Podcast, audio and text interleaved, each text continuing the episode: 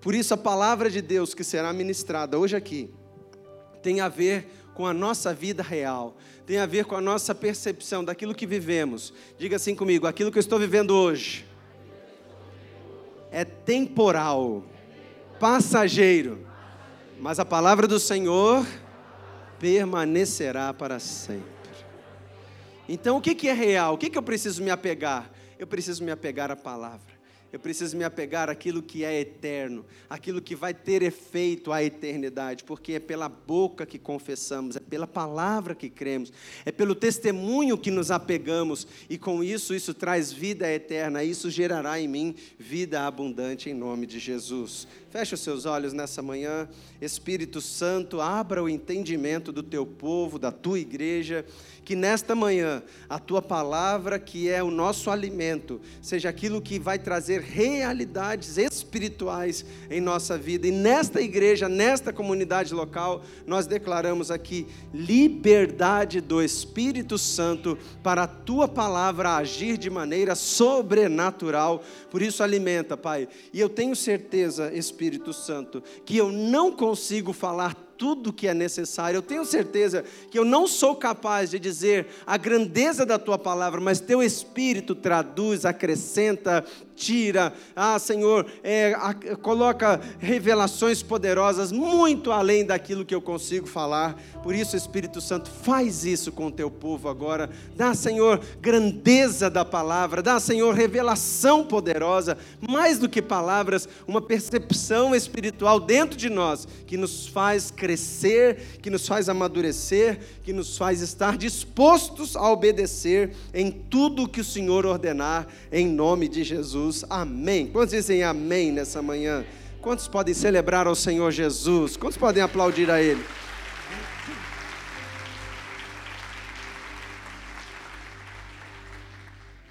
Aleluia. A igreja é real. Vou repetir para você: a igreja é real. A igreja não é o ideal.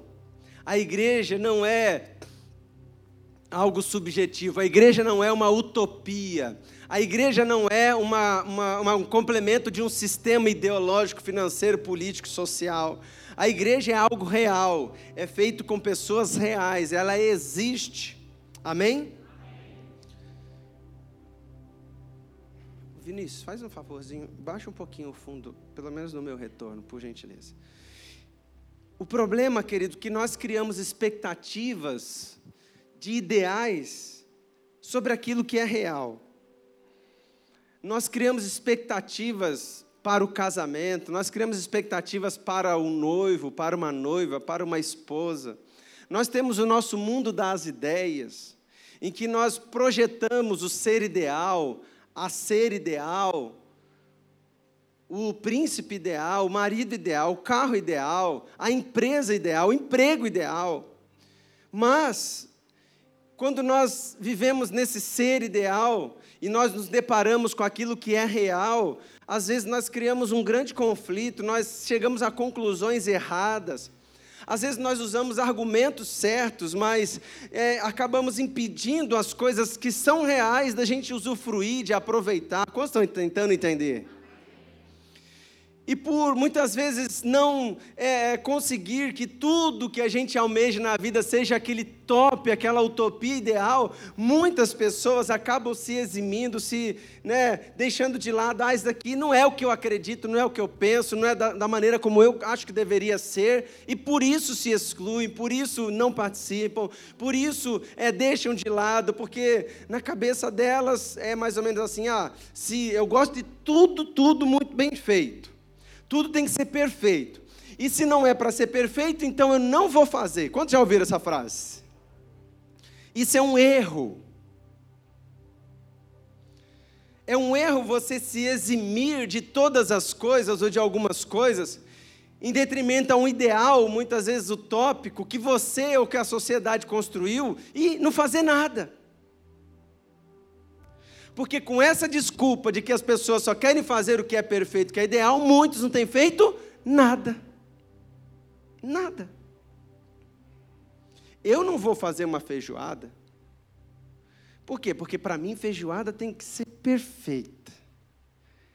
tem que ter orelha, focinho, pé, rabo, torresmo, couve refogada, mas não pode ser aquela média, tem que ser hiper fina, porque se não for para cortar couve bem fininha, eu nem corto.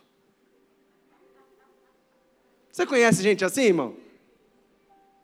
Ó oh, Senhor, tem piedade de nós. Isso eu estou brincando aqui com feijoada, né? porque tem, a feijoada poucas pessoas se arriscam a fazer. É ou não é, irmãos? Porque elas acreditam que ela não vai conseguir fazer a feijoada perfeita, e ela nunca vai fazer. E quando ela vai fazer uma boa feijoada? Nunca. E eu quero que você entenda isso, que existe dentro de cada pessoa, dentro de cada homem, de cada mulher, de cada ser humano, ideais perfeitos.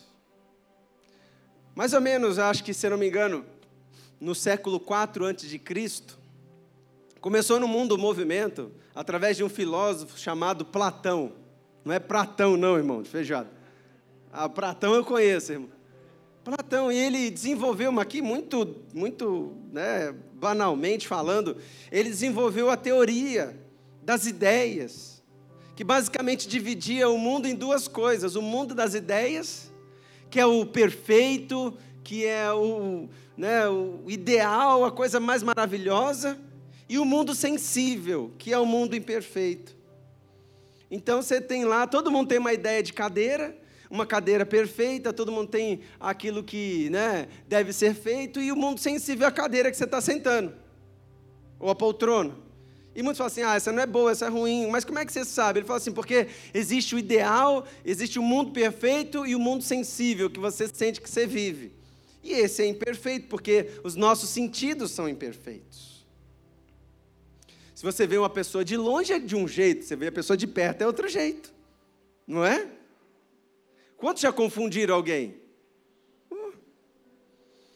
Esse dia eu estava subindo a rua, essa semana, e tinha uma pessoa parada dentro do carro olhando o celular, e o carro era parecido e a cabeça da pessoa era parecida também.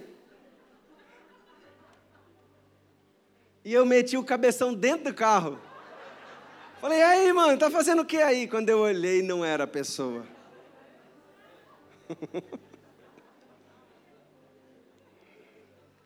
Fala assim, o pastor nunca aprende, né? Não aprende. Passar vergonha, ele consegue. Falei, ô, oh, desculpa, eu pensei que era fulano, rapaz. Você não é fulano, não, né? Não, puxa, me perdoa. Aí, da mesma pesada que eu estava subindo, eu continuei. E a pessoa tomou um susto, vai, tipo, na cabeça do cara, perdi o celular, velho. Perdi o celular agora. Mas o mundo sensível é um mundo imperfeito. E a gente enxerga imperfeito, a gente sente imperfeito, a gente raciocina muitas vezes imperfeito. Pastor, por que você está cozinhando galo desse jeito? Porque, olha aqui para mim, porque nós passamos a considerar tudo que é imperfeito como errado. Aí a gente cria um raciocínio de que se não é perfeito, está errado.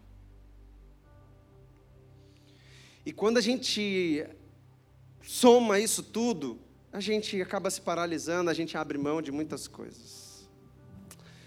Imagina que você tem um carro. E o seu carro, alguém vai e dá uma amassada no seu carro na lateral. O carro está perfeito? Sim ou não, irmãos? Não. Mas ainda continua sendo carro. Dá para você usar? Dá para você ir para os lugares? Dá. Você pega o carro e fala assim: ah, não quero mais.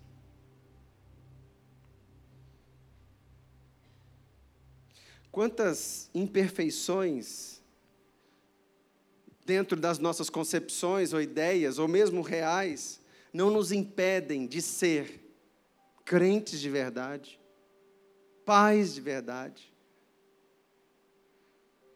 maridos de verdade, membros porque nós encontramos dentro do nosso mundo ideal situações que não condizem com aquilo que eu entendo que tem que ser feito, e por isso eu acabo me eximindo. E a grande doença que a gente vê é que as pessoas pegam esses ideais sobre que é ser igreja, o que é ser corpo de Cristo, o que é pertencer à comunidade local, e elas criam os seus ideais, ou elas têm condições de criar os seus ideais, e começam a ter no mundo sensível as suas percepções de que é imperfeito, e por considerar que é imperfeito, ela considera tudo errado e não participa. E não faz, e não dobra suas mangas e diz assim: ok, eu também sou imperfeito, eu tenho o meu eu ideal, meu mundo é perfeito dentro de mim, eu não consigo. Porque o dia que você fala assim, não, eu sou perfeito, você me avisa. Você me avisa, porque nós vamos procurar um tratamento sério para você. Porque você está no mundo de Bob. Lembra desse desenho? O, fantástico mundo de Bob. Irmão, você está pinel da cabeça. Lelé. Me avisa. Se você acha que você está perfeito, que você é o ser ideal, a gente vai tratar de você, irmão. Mas muitas vezes, por sermos imperfeitos, isso não quer dizer que a gente está todo errado. Quantos estão me entendendo? E quando a gente pensa como igreja, quando a gente pensa como vida de Deus, a gente precisa entender isso porque a gente lê o livro de Atos e a gente acha de que ali está o modelo de igreja perfeita. Não, aquilo é o modelo de igreja real. Não quer dizer que ela é perfeita. Porque se a igreja de Atos fosse perfeita, Jesus teria voltado e levado aquele povo e já tinha acabado tudo aí. O livro de Atos mostra a igreja real. A Bíblia mostra a igreja real. A, a Bíblia mostra homens reais, heróis reais, crentes reais, com as suas imperfeições, trabalhando para a obra perfeita a ser concluída à medida que a Bíblia nos transforma e nós somos transformados de glória em glória através da graça de Deus, para que um dia, através da restauração completa do nosso corpo ou a morte, nós possamos contemplar que aquilo que é corruptível, aquilo que é, é frágil, aquilo que é imperfeito, vai se revestir de uma coisa incorruptível que não vai precisar mais ter melhorias. Por isso, o texto de Atos 2, 42 a 47, é o mundo das ideias? Não, é o mundo real. Pastor, se a gente não conseguir fazer tudo isso com perfeição, então não vale nem a pena começar. Quantas pessoas sabem apontar os defeitos das nossas células, do nosso movimento em célula? Quantas pessoas sabem apontar todos os defeitos da, do nosso sistema de formação de líderes e etc. E sabem e, e discutem, mas dizem assim, então por isso eu não vou. Horas. Porque se não for tudo perfeito, eu não entro. Então você tem que sair de todas as igrejas do planeta. Você não pode ser corpo de Cristo, porque ele na terra ainda é imperfeito. Isso não quer dizer que ele está errado. Atos 2:42. E eles se dedicavam ao ensino dos apóstolos e à comunhão, ao partir do pão e às orações, as quatro funções básicas da igreja o ensino, a comunhão, part... porque comunhão é estar junto. Tivemos uma aula muito poderosa aqui na terça-feira, no nosso curso de líderes, falando sobre a comunhão, a unidade e a comunhão, desejando a unidade, e, a, e o partir do pão e as orações. Diga comigo, sem, sem né, ter nenhum ataque: orações. Amém. Glória a Deus. Porque, irmão, fala em oração, começa a dar uma palpitação, um negócio ruim. É assim mesmo, irmão. É uma libertação. Amém? 43. Todos estavam cheios de temor e maravilhas e sinais eram feitos pelos apóstolos. 44. E os que criam, manti, é, desculpa, e os que criam mantinham-se unidos e tinham tudo em comum vendendo suas propriedades e bens, distribuíam a cada um conforme a sua necessidade. Até o 47. Todos os dias continuavam a reunir-se no pátio do templo, partiam o pão em suas casas e juntos participavam das refeições com alegria e sinceridade de coração, louvando a Deus e tendo a simpatia do povo, e o Senhor lhes acrescentava diariamente os que iam sendo salvos. Glória a Deus. Pastor, essa é a igreja perfeita. Essa é a igreja ideal. E nós estamos muito longe de alcançar isso. Os irmãos falam assim? Estamos tão longe.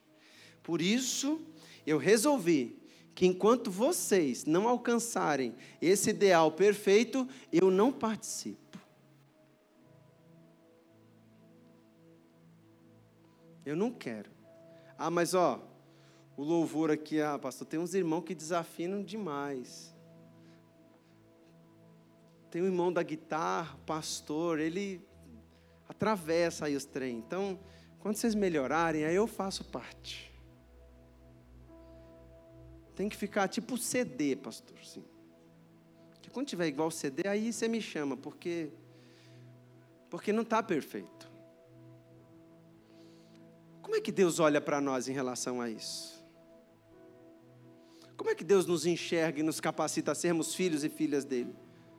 Dizendo assim: Ah, Anderson, falta tanto para você ser um um homem de Deus.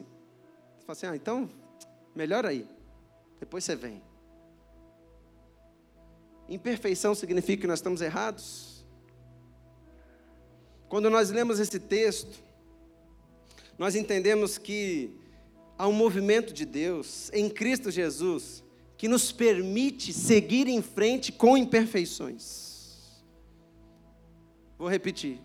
Isso vale para tudo que eu estou falando, entendeu, irmãos? Eu estou falando de algo muito grave, mas estou falando do seu dia a dia também. Pensa no seu casamento. Ele é perfeito? Fala, irmão, não precisa ter medo, não. Fala só para mim aqui, ele é perfeito? Você tem um casamento perfeito? Você tem o um homem perfeito? Você tem a mulher perfeita? As irmãs têm? Não, irmã. Você já é problemática. Já achando aí. Não, tem sim, pastor. É, é. Tem não, irmã. Irmã. Acorda, criatura. A gente é doido, irmão. A gente pensa que é perfeito. Quantas vezes a gente está educando os nossos filhos achando que está fazendo melhor? Você vai perguntar para ele e fala assim: não, não é nada disso que eu quero. Você falou, é. Isso vale para tudo. Agora, por não ser perfeito, nós vamos parar? Está errado o seu casamento? Não. Ele é certo, ele é acertado, ele é ajustável.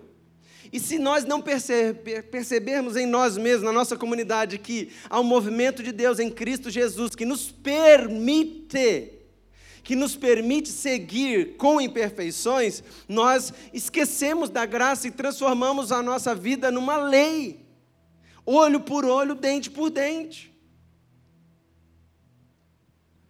Nós entendemos que pela graça de Deus, que é o favor que nós não merecemos, nós temos no nosso mundo sensível uma caminhada sensível, em que o perfeito está habitando dentro do imperfeito.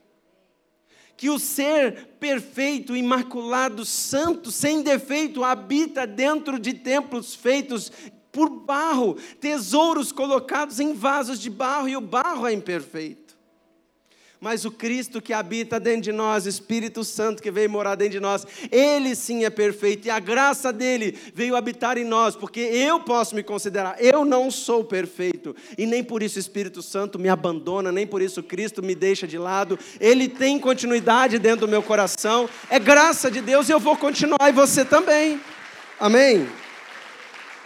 Quantos dizem amém? Quantos podem profetizar assim, o Deus perfeito habita em mim? É o perfeito dentro do imperfeito. E se ele habita dentro de mim e eu sou imperfeito, nós constituímos a comunidade de Cristo Jesus, de homens e mulheres que são imperfeitos, mas que têm um movimento de Deus, que está buscando buscando restauração, buscando cura, se esmerando, dedicando-se ao ensino, à comunhão. Eles não estavam falando assim, olha gente, a pessoa lá, os crentaiadas de, da igreja de Jerusalém, ele era tão bom que eles não precisavam nem se dedicar. Porque eles já sabiam tudo. Eles eram demais. A doutrina saía assim, ó, por, por né, suor. A oração, ah, nem precisava pedir, eles ah, eram demais. Precisava ter dedicação. Não era isso. É com esforço, com dedicação, com, né, com mão no arado.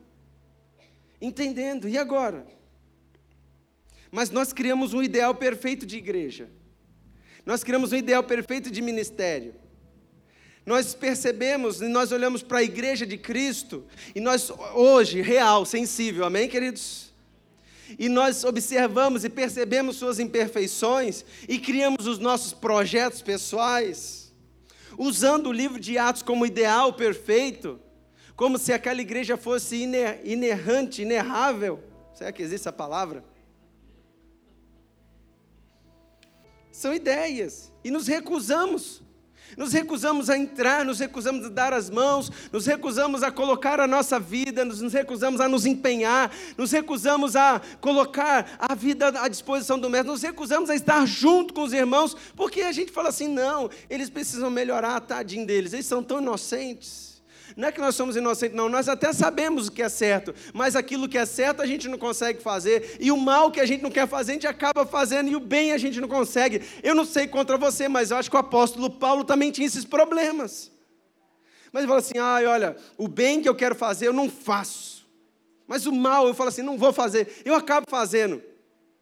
Miserável homem que sou, quem me livrará do corpo dessa condenação? Mas é Cristo quem me justifica. Ele diz assim: ok, a minha graça vai te dar condições Paulo, de você mesmo sendo imperfeito, mesmo sendo doente, o perfeito habita dentro de você. Então, vai caminhando, vai ser minha testemunha, como foi em Jerusalém, será também em Roma, para dizer que o evangelho é a graça de Deus que permite com que homens e mulheres se unam num propósito. Atos, Atos, o livro de Atos não é o mundo platônico das ideias, não é a concepção, não, o livro de Atos é a graça fazendo homens imperfeitos cumprindo o chamado perfeito de Cristo Jesus, instaurando a vontade e o reino dele aqui na terra, o reino de paz, de justiça, de alegria no Espírito Santo. É aquilo que tem que nos mover, e nós não vamos fazer vista grossa às imperfeições, nós vamos dizer: nós somos imperfeitos e caminhamos para que a graça de Deus trabalhe em nós e a misericórdia seja renovada para que nós possamos nos manter unidos e através da unidade Deus comece a prosperar a obra dele neste mundo, trazendo e acolhendo pessoas, contando com a simpatia deles, partindo pão com pessoas que muitas vezes não fazem da forma como nós achamos que deveria ser feito, mas nós somos o povo dele, nós temos um pai em comum, nós temos um irmão mais velho, somos família de Deus, e há pessoas, e todos nós aqui somos imperfeitos, nós precisamos tirar essa, essa toga de juiz da nossa vida, essa toga de executor da nossa vida e começar a calçar a preparação, a sandália da preparação do Evangelho. Nós não somos juízes, nós somos soldados. Nós temos espada, escudo, capacete, couraça, peitoral, cinto, para que nós possamos trabalhar uns com os outros, na dependência uns dos outros. Os ideais são parâmetros para te ajustar.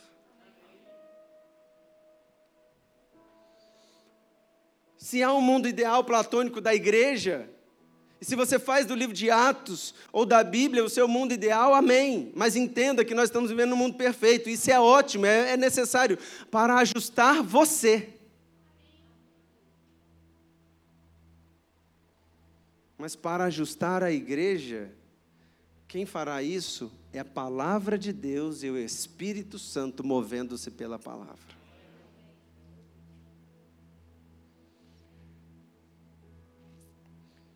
Então eu quero fazer um apelo.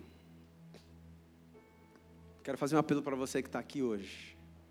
Aceite a vida da comunidade de Cristo. Aceite as imperfeições. As minhas imperfeições. As nossas imperfeições como igreja. Nós estamos tentando. Nós estamos nos dedicando. Nós estamos dizendo: vem conosco. Ah, mas pastor, isso aqui não está certo, isso aqui está errado, isso aqui devia ser assim. Eu sei. Nós estamos tentando. Nós estamos lutando.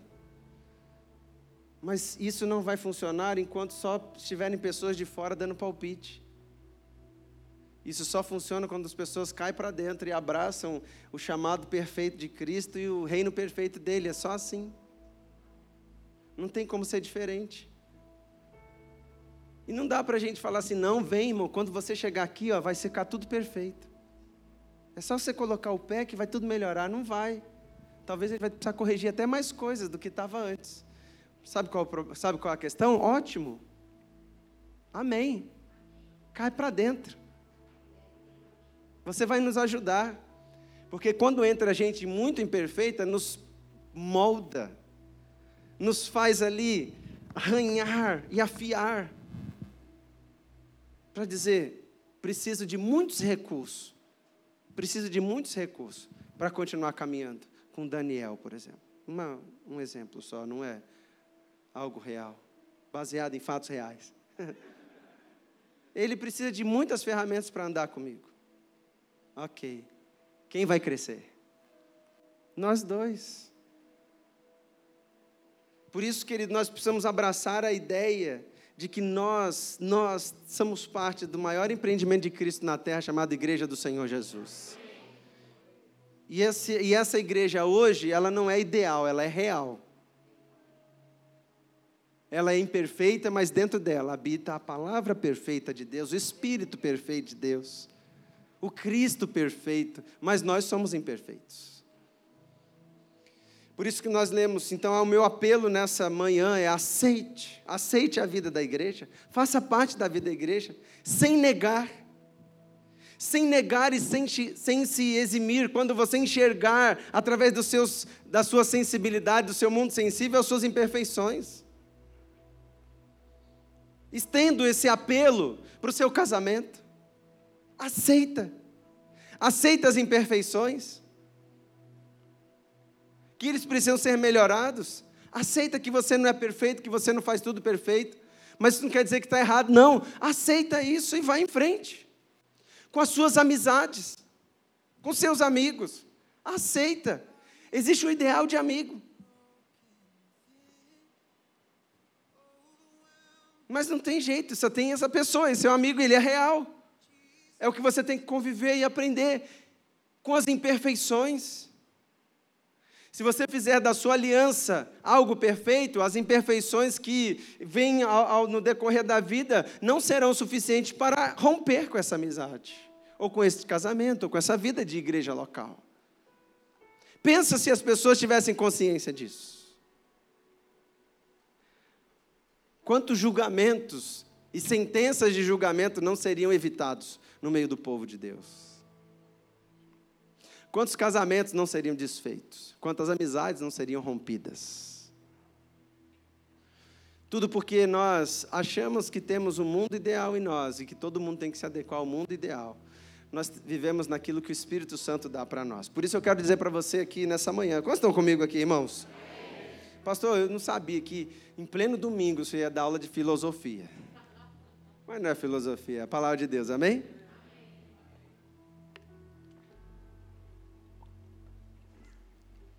Está fazendo sentido para você, irmãos? Então, olha para esse irmão querido, abençoado, animado, é, não dormindo, que sai do seu lado fala assim: somos imperfeitos, mas o Deus perfeito habita dentro de nós. Quantos creem nisso? Amém?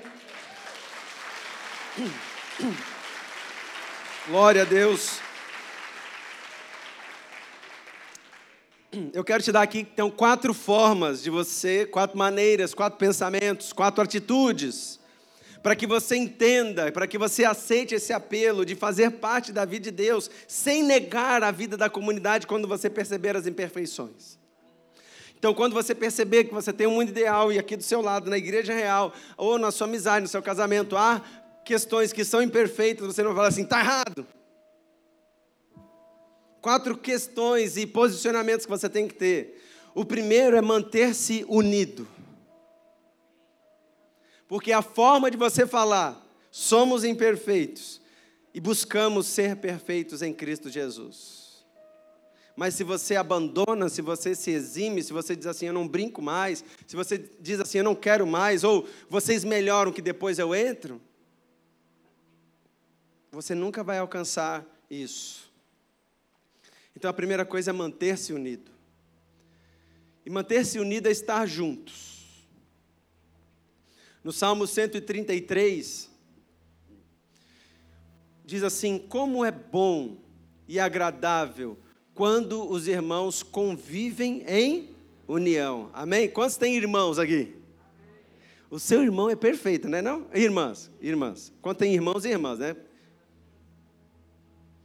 Aí você pode olhar para lembrar dos seus irmãos e falar assim: "Obrigado, Senhor, porque meu irmão, minha irmã, eles são perfeitos."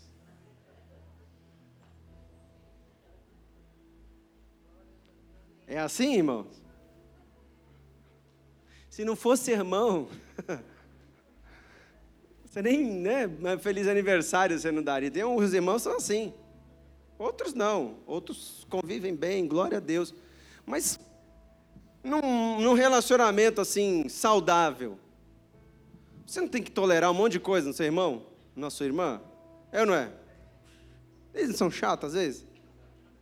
Sem noção? Não vou ficar aqui, vou ficar lamentando aqui, não. Mas você não chegar lá e falar assim, então, você é normal, amém, irmãos? Você não fala assim, então, a partir de hoje, vou fazer uma transfusão de sangue. Eu vou tirar todo o meu sangue. Eu vou colocar outro sangue de alguém. Porque eu, de hoje em diante, eu não sou mais seu irmão nem no sangue. Aí você fica aquele olho estatelado assim, ó, falando com as paredes.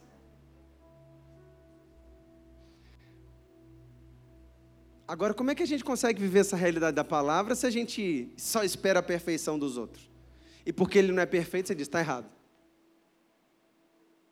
Nós precisamos criar momentos de alegria, tempos agradáveis, porque a igreja de Atos, ela contava com a simpatia das pessoas, porque entre eles, apesar de serem imperfeitos, eles sabiam lidar uns com os outros, mantendo-se unidos, unidos. Como é bom e como é agradável quando os irmãos convivem em união. É como é como um óleo precioso derramado sobre a cabeça, que desce a barba, a barba de Arão, que é o sacerdote, até a gola de suas vestes. É como um orvalho do irmão, que quando desce sobre os montes de Sião, ali no momento em que os irmãos convivem em unidade de maneira agradável e boa, é nesse momento que Deus ordena a vida da bênção, ou a bênção, desculpa, o Senhor concede a bênção da vida para sempre. Uma coisa que eu quero deixar muito bem claro para você é que a bênção de Deus ela não está excluída da comunhão dos crentes. Há muita gente que só pensa na bênção. E ele alcança a bênção porque ele pede a bênção, ou a bênção de Deus é liberada através da comunhão dos irmãos. É através do pedido de oração, é ou não é? Dos irmãos seis horas, Seis horas por mim, seis horas. Pede lá na sua igreja para o pastor rezar para nós. Irmão, vão fazer uma campanha. Faz uma campanha para mim, porque eu estou desesperado. Amém. Aí os irmãos se unem, vivem de maneira agradável, imperfeitos, e ali o Senhor ordena a, a bênção da vida, e a pessoa recebe o quê? A bênção, mas não entendeu que ela vem pela comunhão pela comunhão. E depois que recebe a bênção, ela some da comunhão. Isso não é bênção.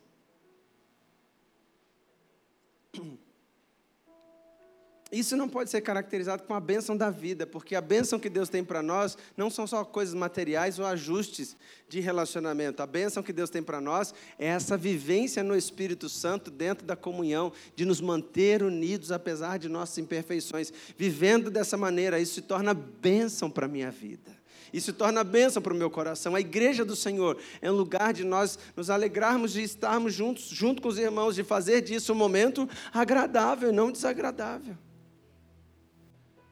Então, a minha oração é que o Senhor abra o nosso entendimento para que a igreja de Cristo faça sentido para você.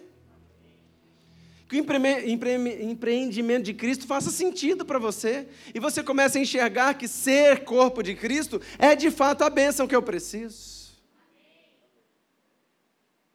Então, mantenha-se unido. A segunda coisa é compartilhando experiências. Versículo 43 de Atos.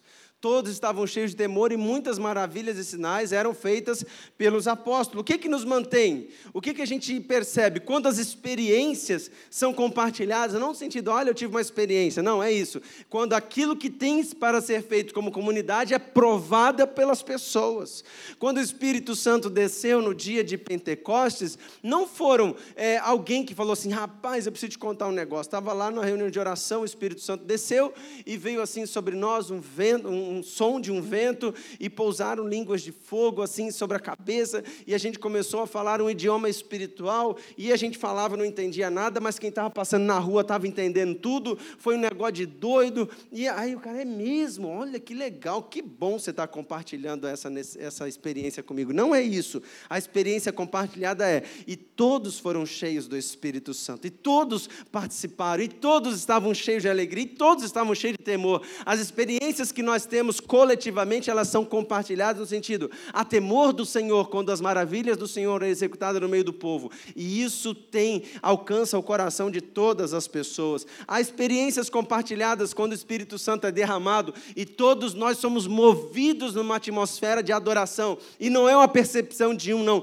Toda a congregação e o povo reunido de Deus provam, provam da nuvem espessa da glória do Senhor Jesus.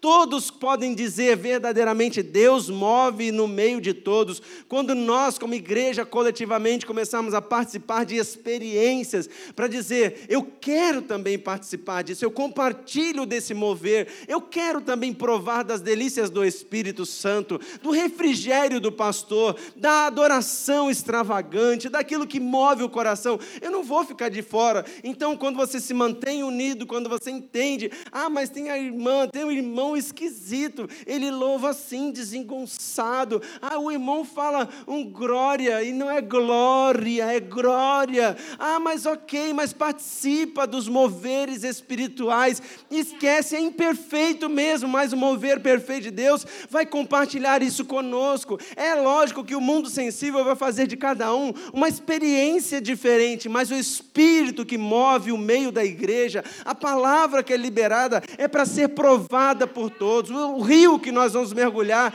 é o mesmo rio que todos nós vamos entrar. Um vai saber nadar mais que o outro, um sabe nadar menos, um vai acabar meio que né, sendo levado, mas ok, nós vamos provar das maravilhas de Deus, porque os sinais traziam temor, os sinais eram provados por todas as pessoas, o Espírito Santo era compartilhado. Não existe um grupo de elite no corpo de Cristo, não existe existe gente que vai provar mais ou menos. Há pessoas que estão dispostas a viver a unidade de Cristo para que as experiências sejam compartilhadas de uma maneira viva e ninguém vai ficar de fora. Ninguém vai ficar se eximinar, a não ser que seja alguém que esteja aqui só para avaliar o nosso nossa performance. Mas nós não temos pessoas aqui hoje nessa manhã. Nós temos homens e mulheres que dizem assim: "No perfeito habita dentro de nós". Nós somos tão imperfeitos. Se fosse para a gente fazer as coisas corretas, era só se ajoelhar ajoelhar e pedir perdão, era só se ajoelhar e dizer assim: Senhor, tem misericórdia de mim, pecador. Mas a graça nos colocou de pé para dizer assim: Eu não sou melhor que você, você não é melhor que eu.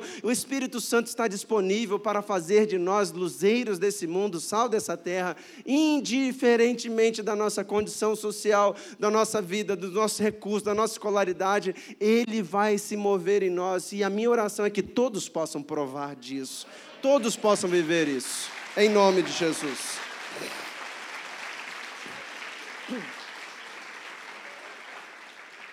Mantenha-se unido. Diga comigo assim: mantenha-se unido. Compartilhe experiências.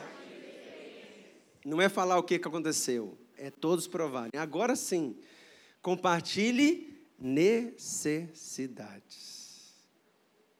Porque diz lá a igreja que todos eram supridos em suas necessidades.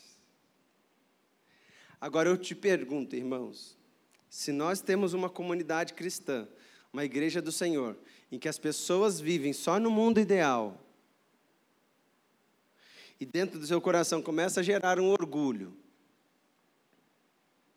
elas não entendem que são imperfeitas. Quais as necessidades que eles vão compartilhar?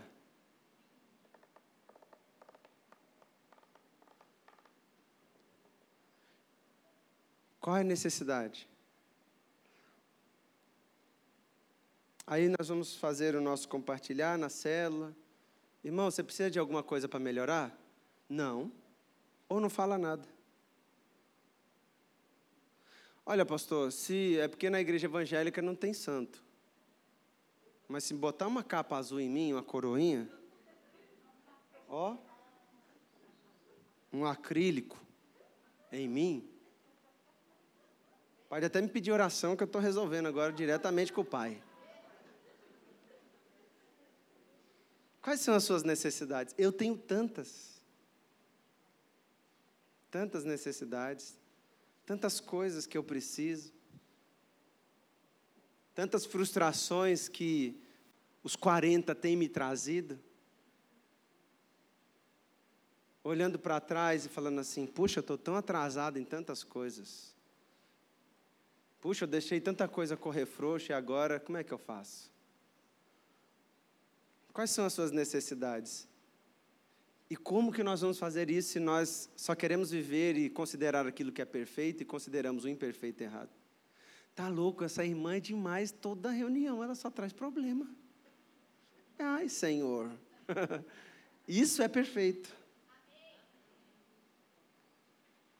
Porque diz lá a palavra que eles compartilhavam os seus bens de acordo com as necessidades. Não é carnê. Ah, irmão, contribua.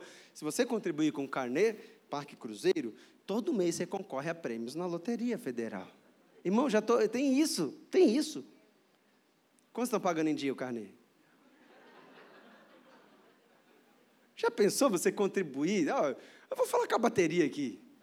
Porque eu não quero ofender ninguém, pelo amor de Deus. Mas, gente, se você dá oferta para a igreja, você paga um carnê que tem um número que concorre prêmio. Jesus amado. Não sei nem porque eu estou falando isso. Mas, irmão, você, você caiu, ó. Ah, eu vou falar, eu vou falar aqui, irmão. Vocês são meus amigos. Se você caiu num trem desse, ó, irmão, vou te dar os parabéns, hein? Você é demais. Melhor jogar na Mega Sena, irmão. Porque já é perdido mesmo dinheiro. Você nunca vai ganhar esse trem. Pastor, não amaldiçoa, não. Estou com tanta fé, esse ano sai.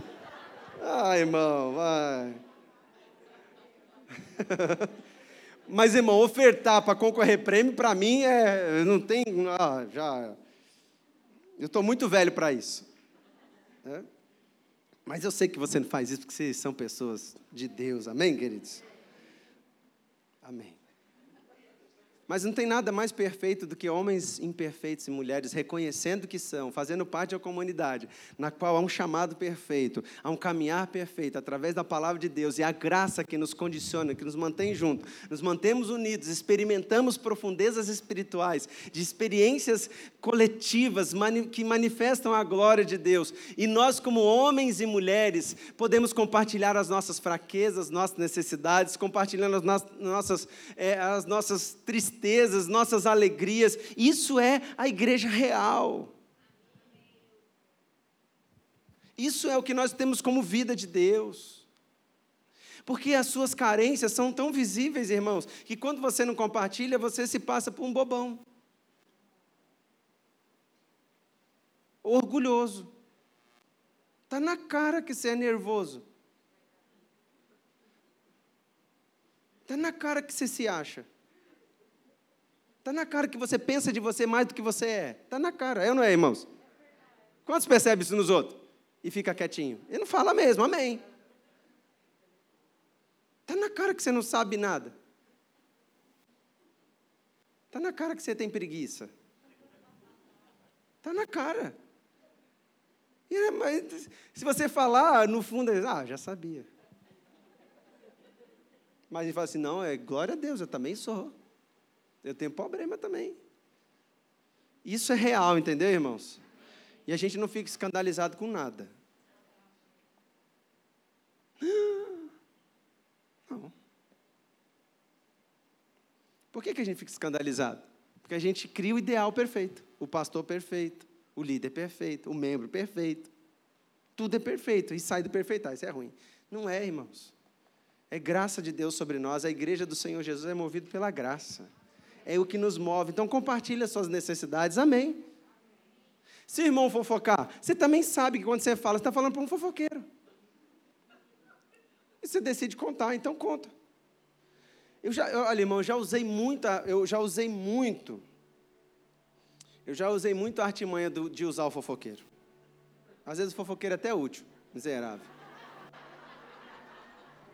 Eu chegava lá, usar o irmão, falei assim, vou falar com ele tal coisa, e eu tenho certeza que vai bater lá.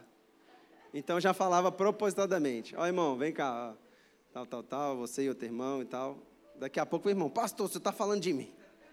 Falei, então, obrigado irmão, o recado foi dado aí, valeu. Sabe que é fofoqueiro. E aí? É imperfeito. Então, você, né? Mas Jesus, como é que o Senhor consegue andar conosco? Porque Ele tem amor suficiente para isso. Por isso a gente compartilha as nossas necessidades com Ele. Ah, pastor, você está falando que agora é bom ter fofoqueiro na igreja? Deus me livre. Ao contrário, não é para ter criatura. Em nome de Jesus, se converta. E seja crente. Amém? Pastor, você está falando que agora a igreja é bom que seja imperfeita? Não. Nós somos, quer ser o real, estão falando que nós precisamos melhorar. E só faremos isso quando a gente compartilha as nossas necessidades.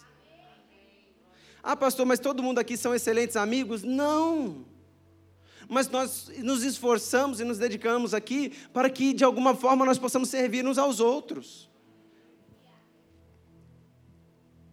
Então entenda que lá no versículo 47, louvando a Deus e tendo a simpatia de todos, e o Senhor lhes acrescentava diariamente os que iam sendo salvos. Ou seja, aqueles homens perfeitamente imperfeitos,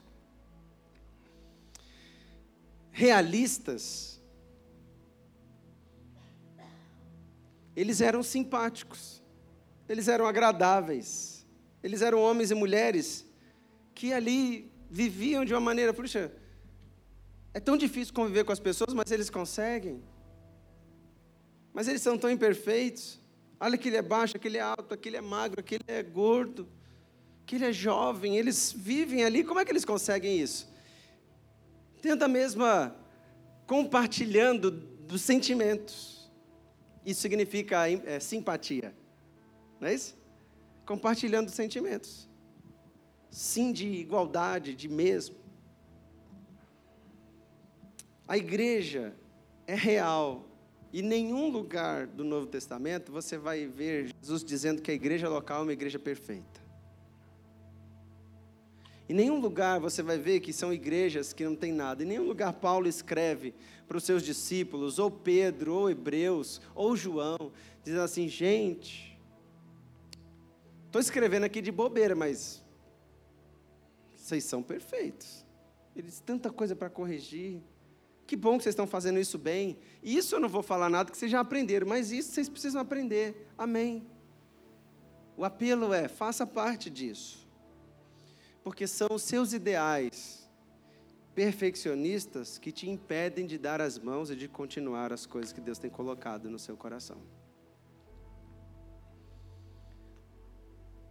Quantas mulheres frustradas com o casamento nós temos, porque a única coisa que ela consegue ver são os seus ideais perfeccionistas de marido. Quantos homens frustrados temos com seus casamentos porque os seus ideais de mulher, dona de casa, mãe, não são supridos por umas pessoas imperfeitas. Quantas pessoas não fazem parte da igreja do Senhor ou frequentam só, são só frequentadores, porque eles ainda estão esperando a igreja perfeita que tenha tudo que ele almeja, que tenha todos os ministérios fluindo de uma maneira como uma grande engrenagem, que todos os elos se ali se encaixam perfeitamente. Quantas pessoas estão passando de emprego em emprego, até que encontre uma empresa perfeita, em que o ticket não seja o outro, seja esse, que o gerente, que os funcionários. Quantas pessoas estão aí se perdendo por não entender e aceitar que esse mundo é assim. Um ideal, sim. Há um Cristo soberano, há, soberano, há sobre nós. Há um Deus que está acima de todas as coisas. Há, há uma palavra que é linda, maravilhosa, mas ela revela a nós, porque quando você lê a Bíblia, você conhece a Deus e você se conhece também. Mas isso não nos impede, não deve nos impedir de dar as mãos, de caminhar juntos, de fazer parte de uma equipe, de manter a nossa vida em aliança com o Senhor, de colocar a nossa vida à disposição, de perseverar na doutrina dos apóstolos, na comunhão, no partir do pão, nas orações. Às vezes nós temos cultos tão imperfeitos e eu falo assim, ai, vou mais cultuar, não. Eu falo assim: o próximo nós vamos tentar corrigir isso.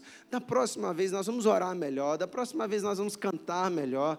Da próxima vez eu, Senhor, eu vou fazer algo melhor. Da próxima vez eu não vou falar assim com os meus irmãos. Da próxima vez eu vou falar assado. Da próxima vez eu vou me abrir mais. Da próxima vez eu vou me abrir menos. E a gente vai vivendo essa beleza que é a graça de Deus, nos rondando, nos mantendo unidos, fazendo com que a gente compartilhe experiências, fazendo com que a gente saiba compartilhar as necessidades necessidades e entender que somos imperfeitos em nome do Senhor Jesus. O que mais importa para nós é nos manter unidos naquilo que Deus tem para nós, independente das nossas falhas. Que a leitura do livro de Atos traga em você uma percepção daquilo que Ele é e daquilo que somos.